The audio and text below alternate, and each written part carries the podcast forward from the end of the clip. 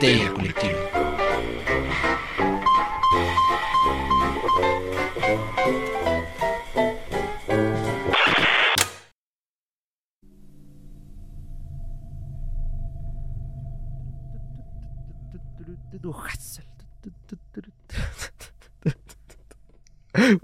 ¿Por qué me dejan hacer estas cosas? Esto es Histeria Colectiva, el programa donde Fernando Santamaría, Ricardo Medina y el Dr. Braham se sientan alrededor del círculo de invocación para abrir la caja de Pandora y volarse la tapa de los sesos platicando sobre ficción, magia, ocultismo, casos supernaturales, literatura y todo lo que tenga que ver con la cultura del horror. Buenos días, buenas tardes, buenas noches. Donde sea que se encuentren, a la hora que se encuentren escuchando esto, muchas, muchas gracias por dejarnos entrar a su hogar y llevarles todo el terror a sus oídos. Yo soy Fernando Santamaría y les doy la bienvenida a Evil Inc., mejor conocida como Corporación Malito, en el piso 666 de este edificio virtual. Quiero darle la bienvenida al hombre, el mito, la leyenda que aparece en este momento en el círculo de invocación, el doctor Braham. Doctor, ¿cómo está? Estoy muy bien, Fer. Gracias por invitarme a otro programa de Histeria Colectiva. Eh, nada más quiero hacer un pequeño aviso. O sea, quien quiera que se está comiendo mi ensalada de atún del refri, sepa que ahora sí está protegida y el que se atreva a hacerlo va a tener chorrillo por cinco años. Chorro. Eh, doctor, pero ¿por qué me dices que te invita al programa? Pues este es tu programa. bueno, sí, pero abres el círculo de invocación, de otro modo no ah, llego. ok. Ah, ahora sí que pues mínimo la cortesía de gracias, gracias. Es un placer estar aquí. Excelente. Como verán, estoy jugando con el micro porque estoy buscando otras formas de eh, acomodarlo para que no tape mi carita, pero tampoco quede muy lejos. Entonces, si escuchan variaciones en la voz, es eso. Miren, ya me tapé la jeta. Eh, si estás en Spotify y no estás viendo nada de esto, entonces puedes correr a YouTube. Por lo pronto, eh, pues ya estamos puestos, listos y dispuestos para hablar del tema de esta semana. Doctor, ¿qué hay en la caja de Pandora? Abrimos la caja de Pandora y sale entre humo, espejos de obsidiana, la figura de John Dee. John, eh, agente secreto al servicio de su majestad Dee, se aparece en, la caja de Pandora para estar aquí en Histeria Colectiva. Y es un tema y un mago en aprieta al que le traíamos ganas desde hace un buen rato. Y al fin vamos a hablar de él. Doctor, ¿quién cangrejos es John Dee? ¿Y, por, qué debería importarnos además? Pues, pues bueno, miren, así en breve, sinopsis de quién es John Dee. John Dee fue un mago muy importante del periodo isabelino, inglés, una mente brillante de su época, prácticamente un criptógrafo muy bueno, un cartógrafo muy bueno, un genio matemático. En una época en la que la gente con trabajos se acordaba de lavarse la cola. O sea que el señor pues era todo una eminencia. a ver, a ver, pero antes, ¿qué es criptógrafo y qué es cartógrafo? Bueno, ok.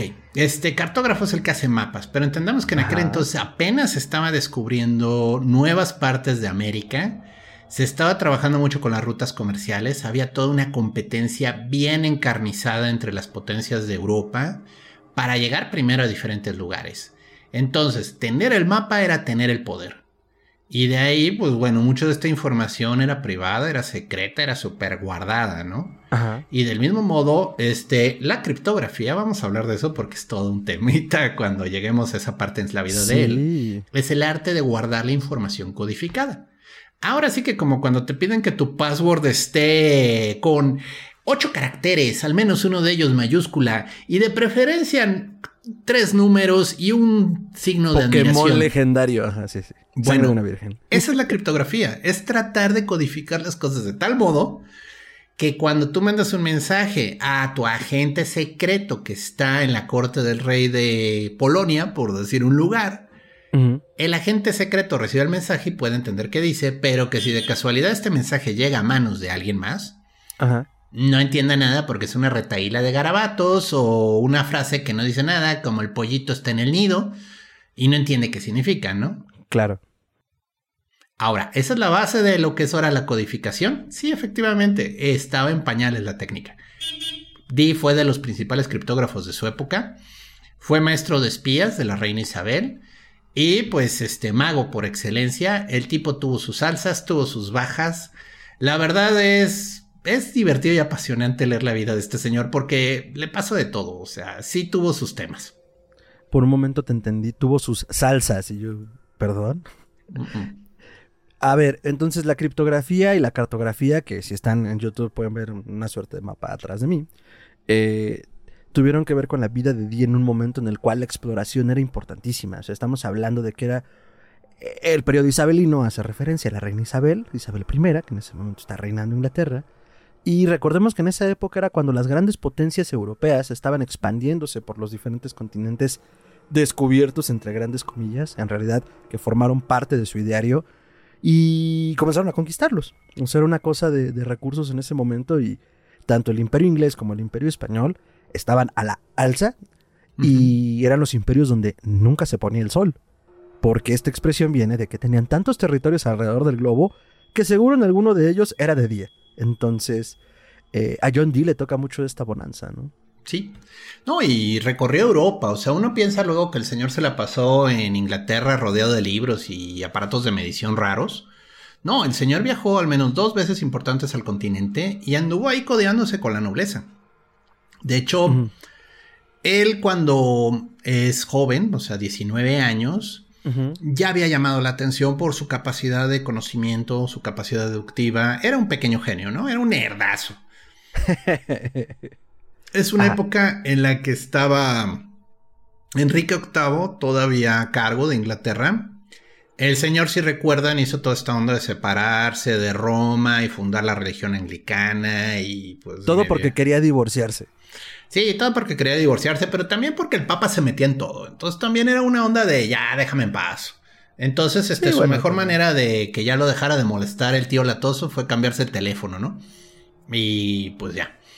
Eso fue. El señor generó toda una turbulencia política en su país debido a eso, porque pues había gente que consideraba que debían de seguir obedeciendo al Papa, había gente que decía que no, que el anglicano, y entonces dividió la población de una manera bastante fuerte. Créanme, a la gente la mataban por esto, o sea, no, no es cuento, o sea, sí fue pesadito. Este, y bueno, Di, eh, bastante joven, o sea, él nace en 1527, para entendernos, ¿no? Y ya ah, viaja alrededor de 1540, estamos hablando de... no, está mal. 1540, 20, bueno, joven, viaja alrededor de Europa. Eh, sí, unos añitos. sí, unos añitos, según yo tenía 19, pero ahorita que leí la fecha ya no me cuadró en los números, entonces no, no, igual de 17 años, o sea, y si tenía 17 años era un prodigio. Llamaba la atención, eh, recorrió sobre todo Francia y Bruselas e hizo muy buenas migas con gente que se dedicaba a hacer mapas. De nuevo, Parece broma, pero los mapas estaban de redefiniendo al mundo. Y Inglaterra no se volvió la potencia naval que se volvió de no haber tenido buenos mapas. Entonces, Dee estuvo trabajando muy de la mano de una persona muy famosa que se llamó Marcator, que fue de los que hicieron los primeros mapas importantes del mundo, o sea, los mapas mundis. Eh, ahí, bueno, estuvo estudiando todo lo que tiene que ver la geometría, la topografía, estuvo trabajando en cómo levantar un mapa, cómo tomar coordenadas, cómo entender todo eso, ¿no? Y incluso, bueno, luego llegó a Lisboa, estuvo paseándose ahí también con los fabricantes de mapas. Ahí se hace amigo de un noble que era el embajador inglés en la corte de Carlos V. Sí, ese Carlos V, el del chocolate. Y este lo presenta a ante el rey. O sea, Día en aquel entonces ya había hecho un pequeño tratado de cartografía y el rey queda impresionado con su conocimiento y le dice, güey, quédate en la corte. Quédate a vivir en la corte del rey de España. O sea, el emperador de América y de buena parte de Europa. Rey. Rey. No, era emperador. No, era rey, ¿no? Llegó a ser emperador, según yo. Oh. Bueno, igual. Pónganle en la caja de comentarios, porque yo estoy seguro que era rey, pero la verdad es que no. Era Carlos V de Alemania, ¿eh? En España creo que era Carlos algo, pero el punto pero era rey, ¿no? si rey de Alemania, bueno, era emperador, no mames, o sea, ¿cómo defines un emperador? Ya sé, el Sacro pues Imperio es Romano. Un imperio, o sea, pero... imperio español, o sea, el cabrón su reinado, él decía, no se pone el sol en mi reino, y sí es cierto, o sea, estaba de, decir reino. bueno, hay que checarlo. Entonces, el punto es este, y bueno, esta persona como no el rey de España, pero el embajador de que estaba allí en este en la corte del rey Carlos le regala a Di un espejo de obsidiana. el famosísimo espejo de obsidiana que Oh, luego usó en todos sus trabajos y aventuras, porque existe todo este comentario político de cómo Ingaos, John Dee, un inglés que estaba encerrado en su isla, se hace de un espejo de obsidiana que todo indica que estaba en el templo de Tezcatlipoca durante la caída de Tenochtitlan. Entonces sí, pero todo indica, o sea, ya se le han hecho estudios de, vaya, los yacimientos de obsidiana para hacer este tipo de cosas, no se crean que hay tantos en el mundo. Entonces es fácil identificar por los eh, minerales que tiene la obsidiana de dónde vienen y sí efectivamente viene de América.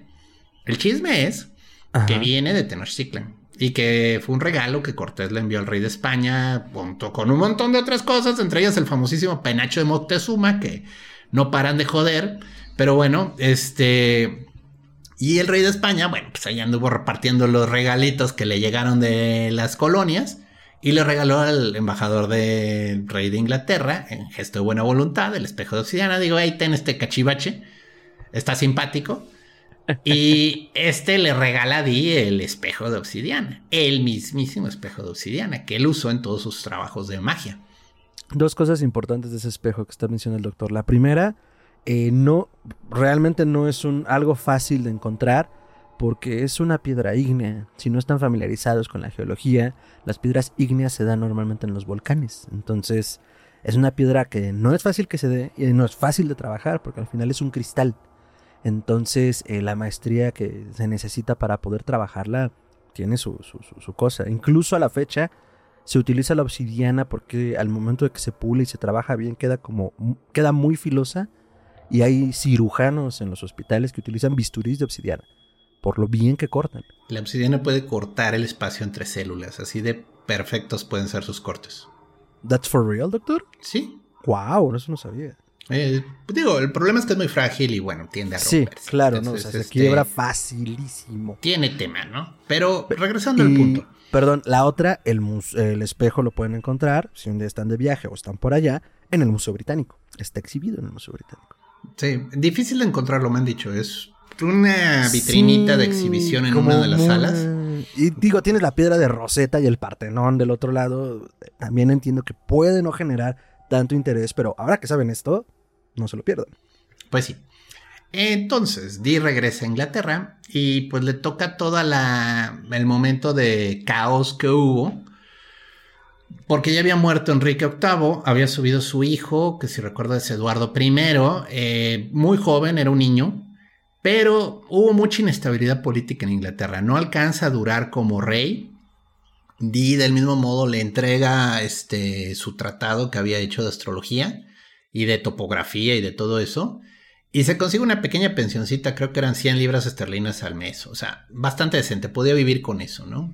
El problema está que muere el rey y sube la famosísima María, reina de los eh, escoceses, como reina de Inglaterra. La famosísima Bloody Mary. Ella, pues tuvo a bien, hay ya muchas eh, series y documentales al respecto, pero ella era cristiana, católica, apostólica, romana, ¿no? Entonces, ella trata de regresar el movimiento reformista de vuelta al catolicismo y comienza a ver una de quemazón de gente, o sea, los quemaban vivos. Porque renegaban de su fe, o sea, se negaban a ser católicos, entonces este, los quemaban y los enjuiciaban, o sea, se soltó una especie de inquisición bien pesada en esa época. Fueron años muy duros, o sea, no la llaman Bloody Mary por nada, o sea, sí murió mucha gente y fue por causas religiosas. Entonces la gente de Inglaterra como que sí no le tenía mucho amorcito. Y ahí es la primera vez que nuestro protagonista va a dar ante una corte, porque estos magos espíritus en aprietos, ¿no? Entonces a lo llevan ante la autoridad eclesiástica por levantar horóscopos. A la madre. Dato rápido, no era Eduardo I, fue Eduardo VI, el hijo de Enrique VIII. Gracias, gracias, Eduardo VI. Entonces, por levantar horóscopos, eh, y bueno, eso normalmente no era un delito, pero de- decía que había levantado el horóscopo de la Reina María. Y es algo que poca gente sabe, pero desde los emperadores romanos era un delito penado con la muerte levantar el horóscopo del emperador o del rey, o sea, vaya, los romanos eran emperadores, pero El punto está de que podía generar turbulencia política que un astrólogo dijera, es que ya vi que el rey se va a morir mañana, ¿no? Entonces, eh, desde muy antes los romanos sí tenían esa onda de, mira, tú dedícate a tu oficio, pero no le hagas el horóscopo al gobernante en curso porque eso sí te lleva a la cárcel o te mata. Entonces lo llevaron a Dee. Ahora, John Dee era eh, pues una mente brillante, estaba muy ligado a la a Isabel, la que luego fue la reina. Entonces, esto pues es más un movimiento político que otra cosa. Lo divertido hasta que Dee pues estuvo encerrado, no en la Torre de Londres, los encerraron a él y a otros eh, personas importantes que tenían que ver con el con este tipo de ideas hacia el protestantismo. Y eh, poco a poco la acusación fue bajando de vapor porque la reina María nunca se atrevió a matar a su media hermana Isabel, ¿no? No, eran primas, perdón.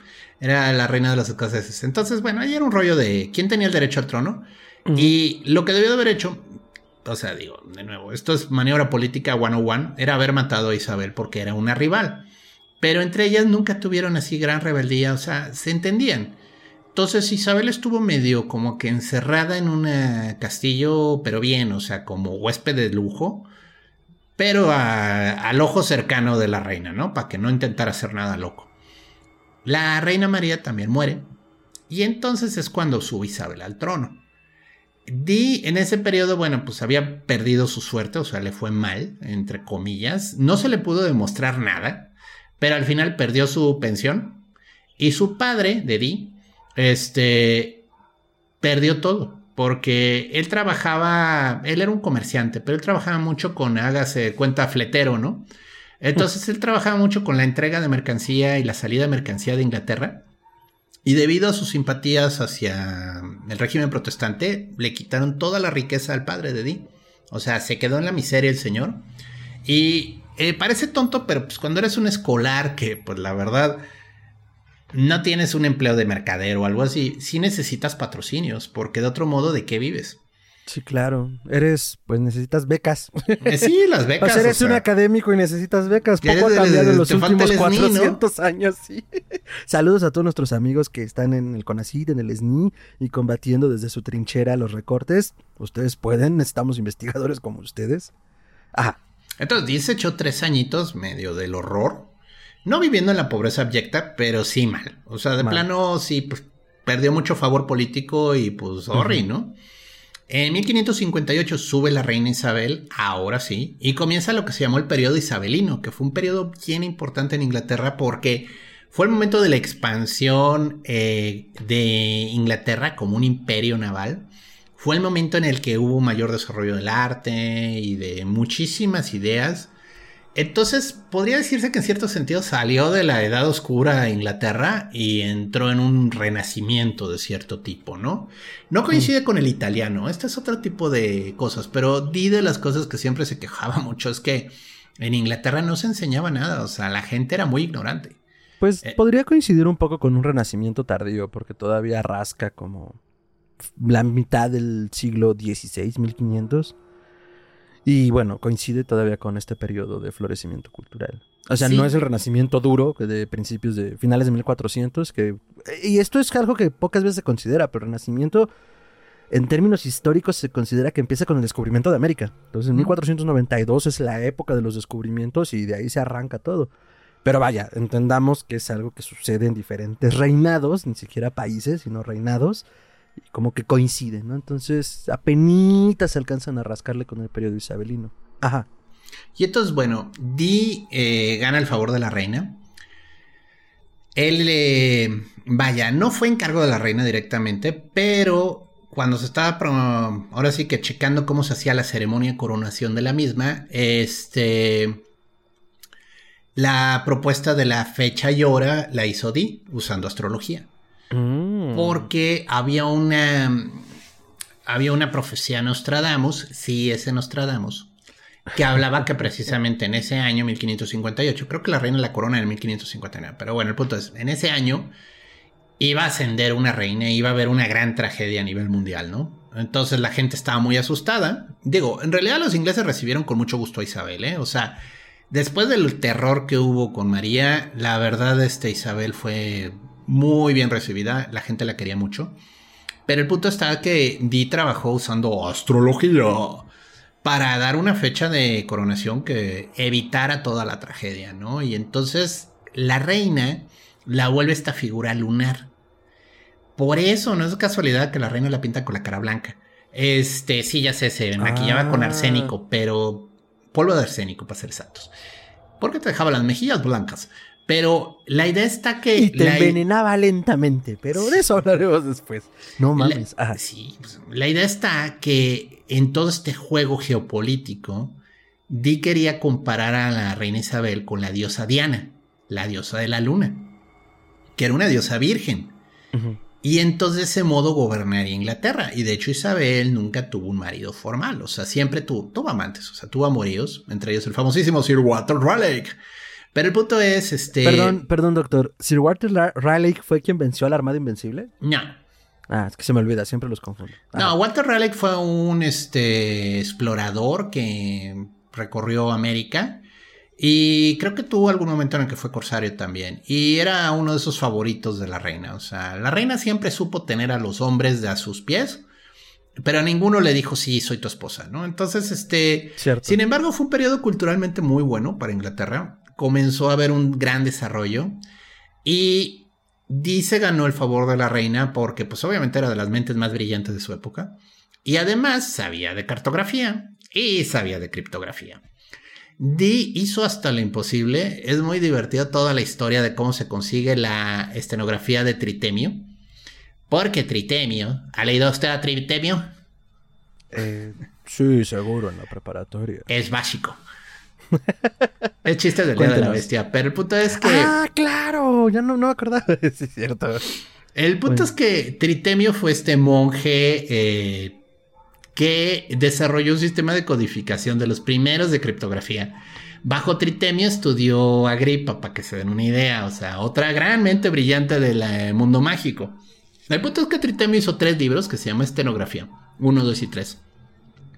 Y el libro está lleno de tablas y tablas y tablas y tablas con nombres de ángeles y de espíritus y símbolos rarísimos y a primera impresión, pues la gente ve ese libro y dice, a la madre, esto es un grimorio, esto es para invocar espíritus en momentos, ¿no? No, en realidad es un libro que te enseña a hacer códigos. Usando caracteres y usando ah. símbolos. Uh. Y bueno, di casi casi se corta un brazo para conseguir una copia. O sea, consigue una, el noble que se la, la tenía, le dijo, te doy 10 días para copiarlo porque no te lo puedo prestar más tiempo. Y Di pues hizo hasta lo imposible para ir, conseguir la espacio y copió en 10 días el libro. Y ya regresó a Inglaterra con él súper feliz porque, uy, ya tengo cómo hacer este mis criptogramas más chidos. Pero cómo, uy. sí, ese fue un día feliz. En ese tiempo, este, Di tenía su casa, eh, bueno, una, bueno, una casa, casi mansión, pero era una casa. O sea, era una casa grande en una propiedad que se llama Mort Lake, que es el lago de los muertos, el lago muerto. Depende de cómo quieras traducirlo. Por cierto, Di deriva del galés du y du significa negro. Entonces era John el Negro. O Juan el Prieto, para los amigos. doctor. Ah, ¿qué te digo? Entonces, wow, no, no, sabía. No, y además, digo, eh, referencia histórica, es muy interesante que se llame John Dee y que una de sus armas mágicas haya sido el espejo de Tezcatlipoca, Tezcatlipoca el Negro. Oye. On point. Bueno, entonces Dee vivía en esta casa y comenzó a hacerse de una de las bibliotecas más grandes de Europa en su época. Tenía esta área a la exterior con tratados y libros de todo tipo y mucha gente lo iba a consultar sobre todo navegantes que querían ir a buscar una ruta comercial para llegar a algún lado. Hay una anécdota muy simpática de que una vez alguien le estaba preguntando, bueno, ¿y cuántos barcos tendrá el emperador de China? Y dice, bueno, pues el último recuento es 14 mil naves. Ay, no es posible que tenga tantos. Claro, saca el libro y le muestra, aquí dice 14 mil. Y va y saca otro libro y dice, aquí dice 14 mil. Y aquí dice que en la boda de su hija, la comitiva nupcial fue de 14 naves. Ah. O sea, así era, o sea, era el lugar con más conocimiento en toda Inglaterra. O sea, era, un depositario de información. Alguna vez alguien me comentaba, porque hablábamos como del papel de la reina. Sea, porque decías, ¿para qué quieres una reina? O sea, sí, es una figura monárquica, moral, pero en realidad es un gasto para el erario. Pero me explicaban, es que la reina es un registro vivo de la historia inglesa, o sea, por eso se reúne con los ministros.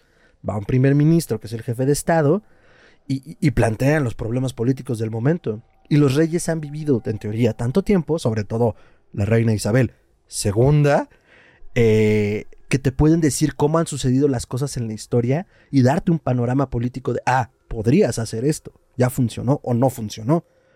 Entonces, estas personas que son como grandes depositarios de conocimiento me parecen como pequeñas bibliotecas andantes. Eso era John Dee. Sí. No, y, y vaya, miren, aquí el tema está que no estaba en la corte, porque uno, le cagaban los nobles, y dos, tenía este dejo de brujo que la verdad Isabel lo respetaba mucho, pero, pero no le convenía tenerlo muy cerca porque también, pues bueno, no era precisamente de los cuates que te conviene tener en la oficina, ¿no? Sí, claro, claro, totalmente. Pero bueno, aquí la palabra de oro en esta época es la ruta comercial. O sea, con ayuda de Dee se realizaron ciertas rutas comerciales una de esas es muy llamativa. Yo no la, hasta que estuve leyendo un poco más de su vida, la noté el dato. Los ingleses tenían una ruta para llegar a Rusia por el norte, por arriba. Ok, como por toda la zona de Islandia, Noruega. y, los primeros eh, exploradores ingleses que la lograron llegar, llegaron a Moscú a la corte de Iván el Terrible, o sea, y se formó una ruta comercial Rusia-Inglaterra por arriba. ¡Wow! Esa pinche armada invencible de invencible tenía mis calcetines al parecer. Sí, bueno, pero. Sí, al final los grandes navegantes, sí. Es como increíble, o sea, y Dee era muy importante. O sea, en cierto sentido él era el que podía sugerir opciones. Pero, ¿qué pasa? Bueno, Dee sí tenía cierto favor de la reina, no le sobraba el dinero. De hecho, hay una carta muy simpática que le manda al maestro del tesoro inglés que sobrevivió. Porque, pues, como dice el biógrafo, estas cartas seguro acababan en la chimenea. O sea, el maestro del tesoro las leía y eh, las botaba, ¿no? Uh en ese entonces le manda a George Cecil, que era de las personas más cercanas a la reina Isabel, una carta diciéndole: Mira, estoy pasando la del nabo sí puedo vivir, pero a duras penas. Y necesitaría al menos un estipendio de 200 libras al mes. No es tanto si consideras lo que luego la gente le pedía a la reina, ¿no? Sí, claro, como dame un rancho y 400 libras al mes. Sí, o sea, y decía, ¿y yo lo que te puedo ayudar? Es a encontrar tesoros ocultos por los romanos.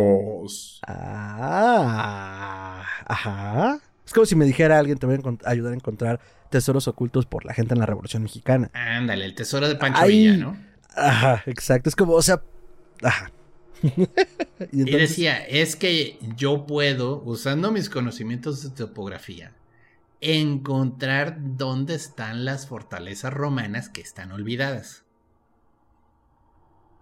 Y claro, no lo dice en voz alta, pero usando mi conocimiento mágico puedo también encontrarlas. y bueno, no, prosperó la idea, pero es gracioso como di, pues estaba desesperado tratando de conseguir apoyo económico, ¿no?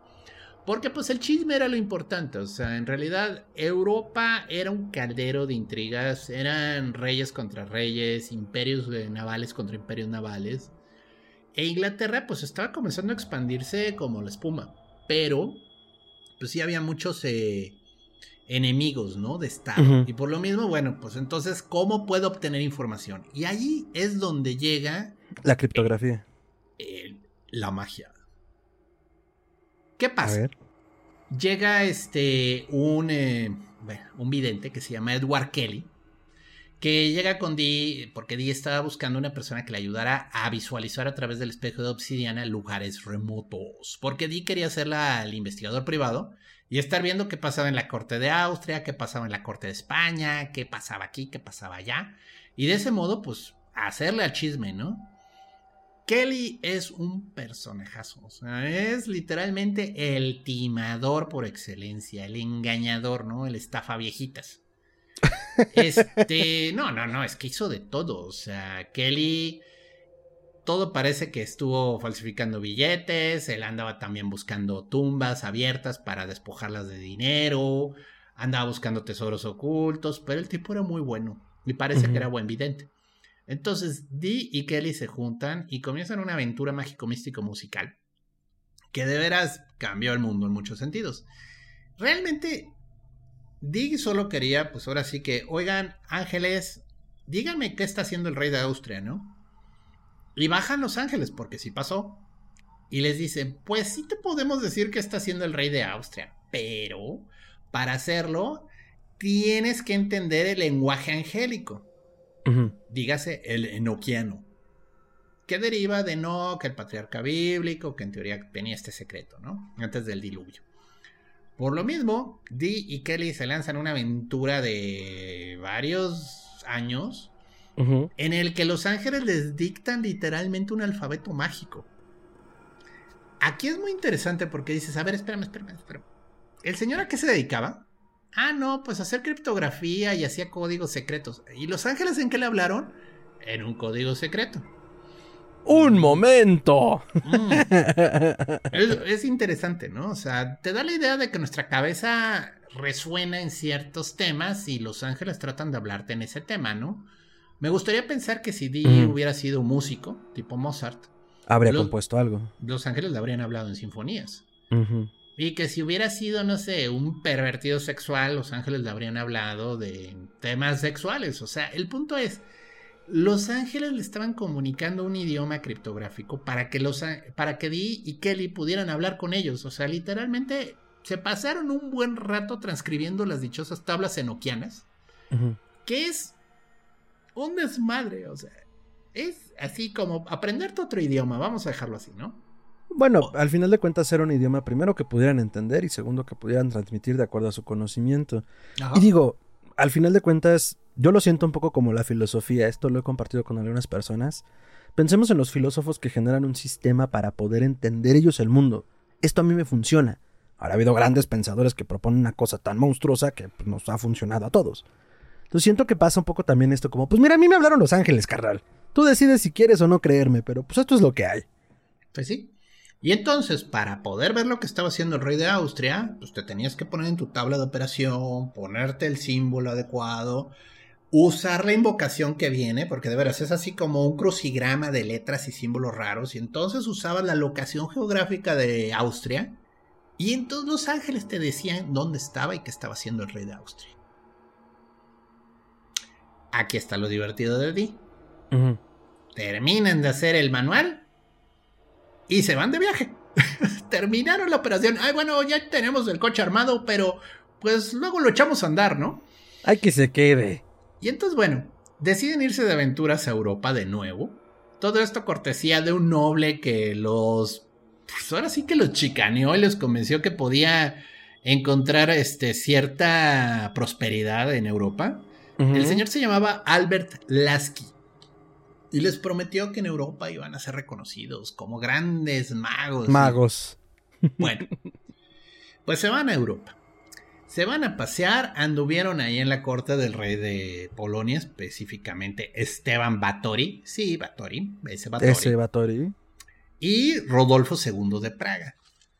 Aquí lo divertido está que, bueno, para comenzar, todo el mundo sabía que Dee tenía medio reputación de espía, ¿no? Entonces, este, pues sí lo recibían bien porque eran gente educada y gente con mucho conocimiento, pero siempre le tenían un recelito ahí medio raro a Dee de, hijo, si este no le estará reportando todo a Isabel. Y, y aquí lo divertido es que, comienza a brillar en las cortes de allá, es Kelly. Porque Kelly era alquimista. O sea, Dee practicaba alquimia, pero era una alquimia más de Paracelso, más de, más de medicinas. A él le interesaba ese tema de la salud. Y no, Kelly te vendía que tenía la piedra filosofal y que podía ser oro, ¿no? o sea, tenías al médico. tenías al médico y al charlatán un poco, ¿no? Supongo. Y entonces hay un momento en el que se pelean y se separan, literalmente. O sea, se anduvieron paseando como seis años por Europa. y en un momento dado, Kelly le dice, ¿sabes? Me están ofreciendo empleo este noble europeo, me voy a quedar ahí. Y se ve re bien. Claro, el noble europeo lo dejó encerrado en una torre hasta que hiciera oro. Kelly trató de salir de la torre y se mató cayéndose desde la torre, ¿no? Pero bueno, ahí termina Kelly. Dee regresa a Inglaterra. No me cae muy bien Kelly, pero no se lo deseo a nadie. Ajá. Es todo un personajazo, es muy divertido Kelly. Está para uno de magos prietos en aprietos, porque se dice mucho de él. Ya con esa muerte me interesa saber la vida.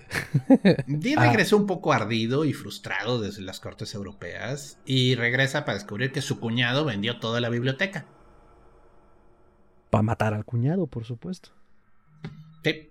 Y luego los aldeanos se asustaron de la casa del doctor Frankenstein, perdón, del doctor D.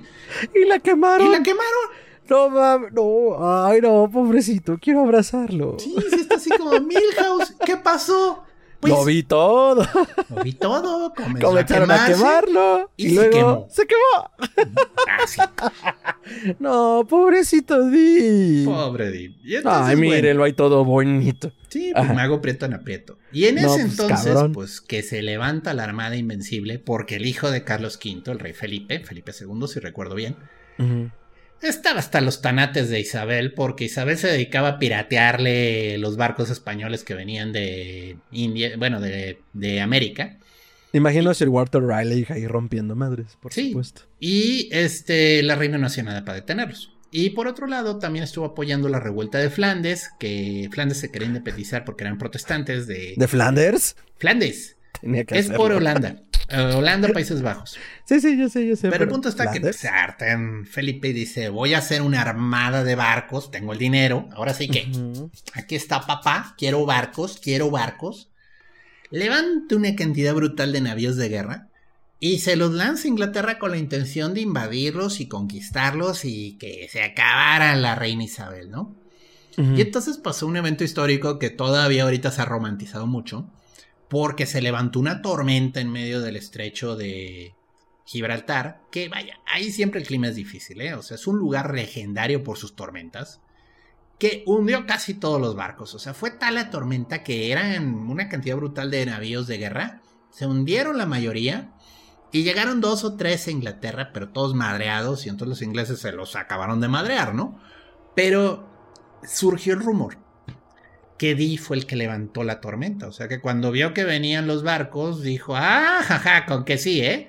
Y así literalmente usó el enoquiano, sacó el diccionario y dijo, a ver, ¿cuál es la palabra para tormenta brutal? Ah, aquí está.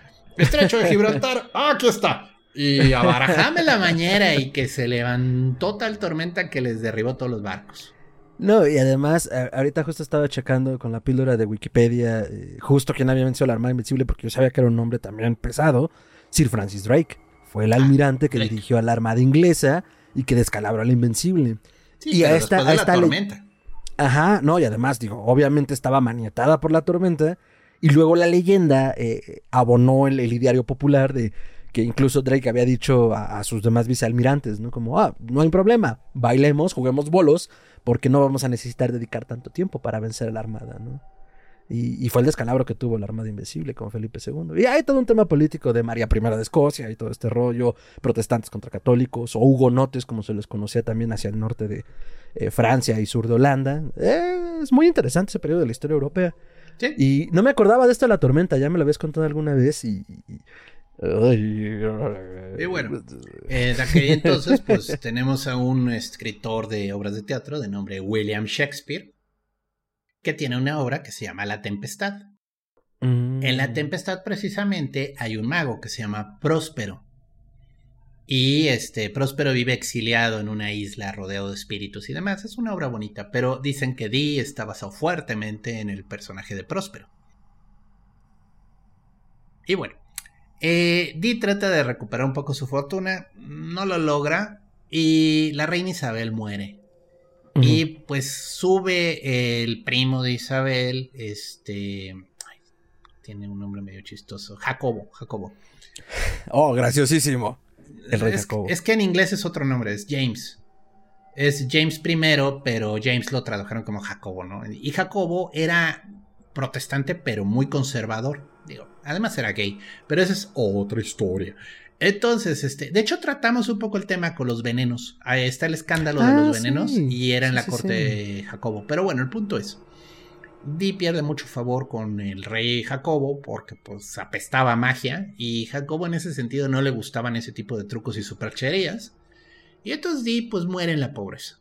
Sí, sus libros, sin su casa, sin este, pues digo, los ángeles lo habrán acompañado hasta el final, pero el señor muere un poco pobre.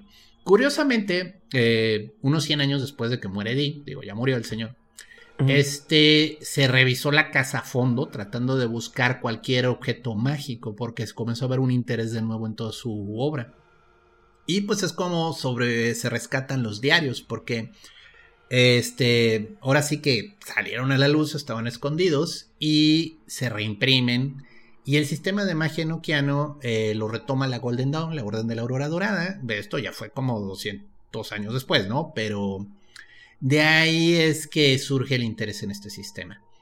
El sistema por sí solo es bien complicado. O sea, es como estar tratando de traducir algo. O sea, usando Google Translate.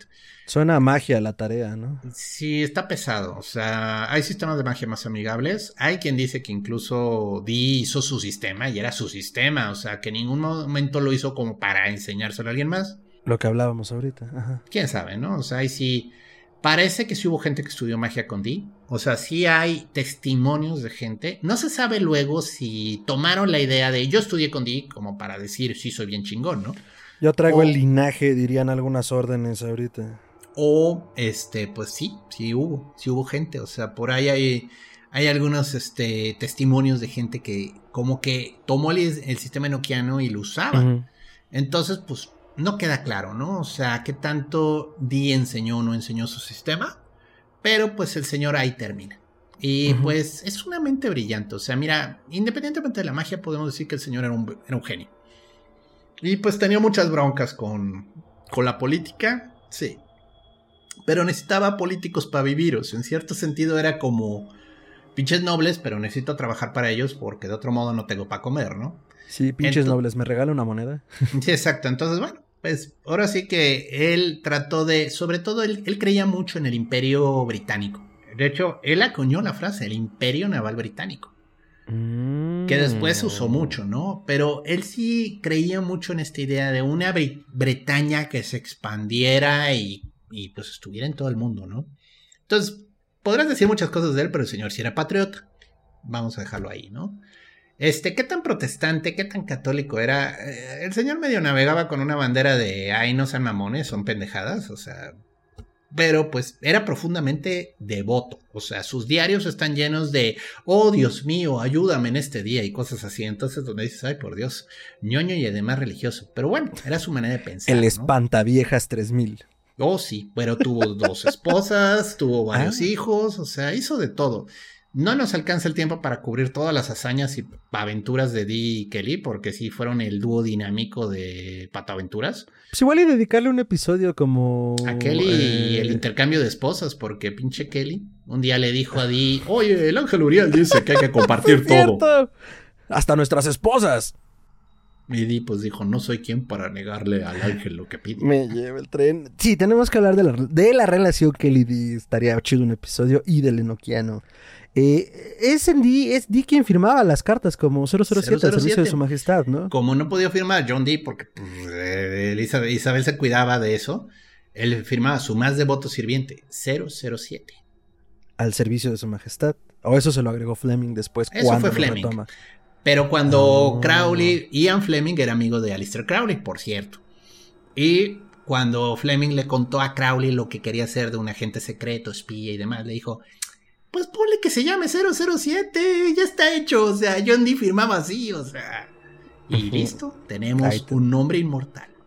Que el propio Crowley es un simil un poco de John Dee durante la Segunda Guerra Mundial, o sea, asesor político de Churchill. Crowley en una de sus múltiples reencarnaciones decía que era que fue Edward Killer.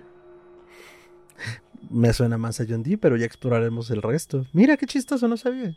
Órale. Ah, muy bien. Pues la verdad es que yo no habría pensado que la beta de Magos Prietos en Aprietos inglesa, un poco como por la historia inglesa, hubiera dado para un personaje así. Pero la verdad es que sí, o sea, hemos hablado de John Dee mil y un veces fuera del aire y ya era tiempo que le dedicáramos este espacio. Doctor, eh, recomendaciones, comentarios de cierre, redes, a dónde se puede acercar la gente si quiere conocer más de John Dee o de sus sistemas.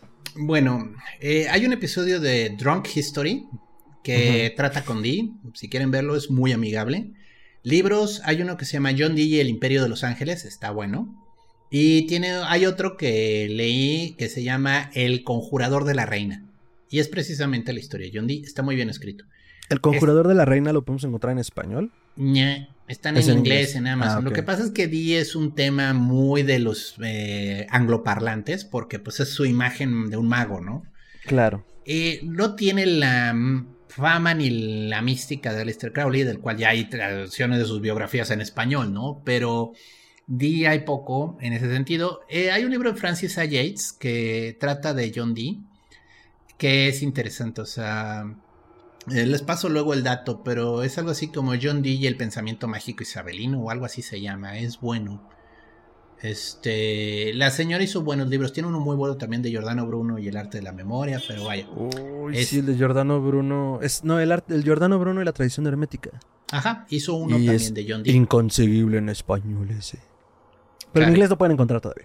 Pero sí hay uno Órale. igual de John Dee. O sea, esta señora estudió mucho estos eh, pensadores renacentistas y sus ideas. Entonces, Y es historiadora, entonces sus datos Tiene- son duros. tiene peso. Entonces, esos son los Ujú. libros que pueden encontrar.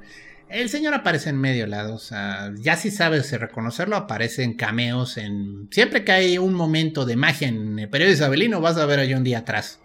Porque Sí, sí, sí.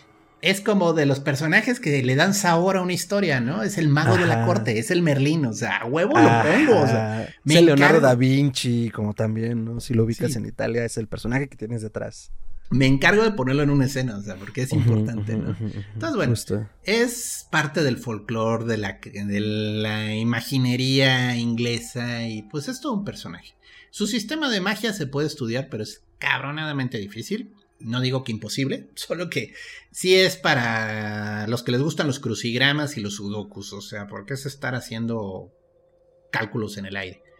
Pero tiene mérito. Bueno, pues Buenísimo. Ahora sí que eso y pues es buen personaje, es una persona interesante. Quizás podría, hay gente que dice que Kelly le tomó el pelo todo el tiempo y que nunca vio nada. Está difícil engañar a Dee, o sea, el tipo era muy inteligente, o sea, no le puedes estar tomando el pelo a un matemático especializado en criptografía que te Obseso. está dictando un sistema de criptografía a Los Ángeles, o sea, llega un Claro. momento en que va a decir, de hecho, hay un momento y es muy gracioso, ya para cerrar, en el que se les aparece Uriel furioso y les dice: Los estaba engañando un demonio los últimos dos meses. Y pues, sorry, borren lo de los últimos dos meses. Maldita sea. No, y además, o sea, como con lo obseso que es Di, justo es como. Eh, muy bien, doctor, sus redes. Me pueden encontrar en Twitter como Chuntarumelquisedec, esto es arroba chuntarume. Dense una vuelta por ahí, es donde comparto más cosas, tablillas de maldición, este, videos de gatitos, todo eso me encanta. En Facebook tengo una fanpage que es Gerardo Braham, así, Gerardo Braham, ahí me pueden ver en una foto bien interesante viendo de lado, en un viaje de hongos. Este, y pues ahí sobre todo subo los avisos, las notas de programas, si llego a dar algún curso, ese tipo de cosas. Excelente, doctor. Muchísimas gracias. Pues no tengo nada más que agregar de momento sobre John Dee. Ya que estemos lamiendo su obra, seguro hablaremos más de él. Por lo pronto, muchísimas gracias por escucharnos. Y me pueden encontrar como arroba mantrasayos con i doble al final en Twitter y en Instagram.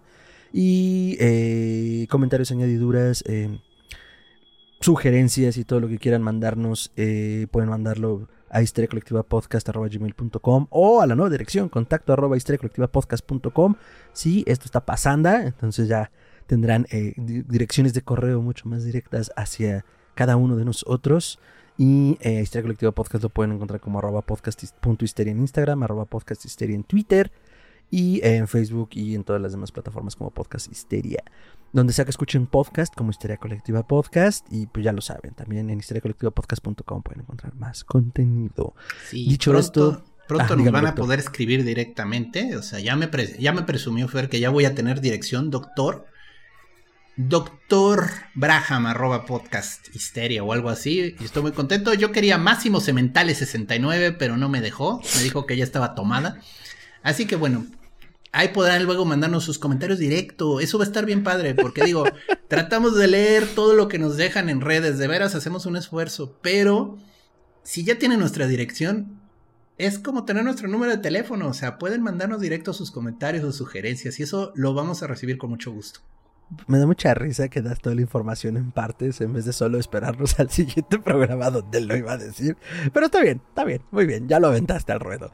Muy bien, doctor, audiencia, eh, muchísimas gracias y nos vemos en la siguiente emisión. Hasta pronto.